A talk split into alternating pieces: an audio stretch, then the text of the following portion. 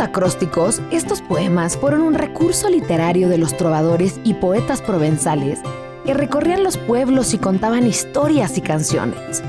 Hoy es un pasatiempo ligero y divertido, como un crucigrama. Va un nuevo acróstico con la palabra zoológico.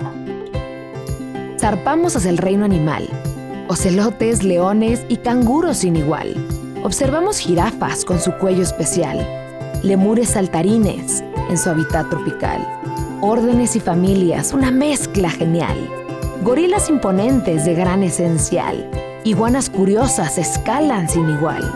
Cocodrilos asomando su hocico letal. Osos perezosos, un espectáculo visual.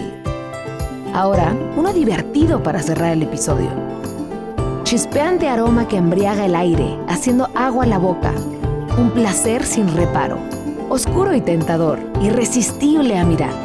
Locura de sabores, dulce para degustar. Al primer bocado, un estallido de sabor ternura en cada trozo, placer sin pudor.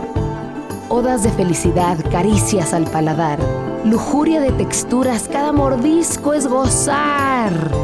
Adictivo manjar que despierta los sentidos, tentación irresistible en todos los latidos, emociones desbordantes, risas y suspiros.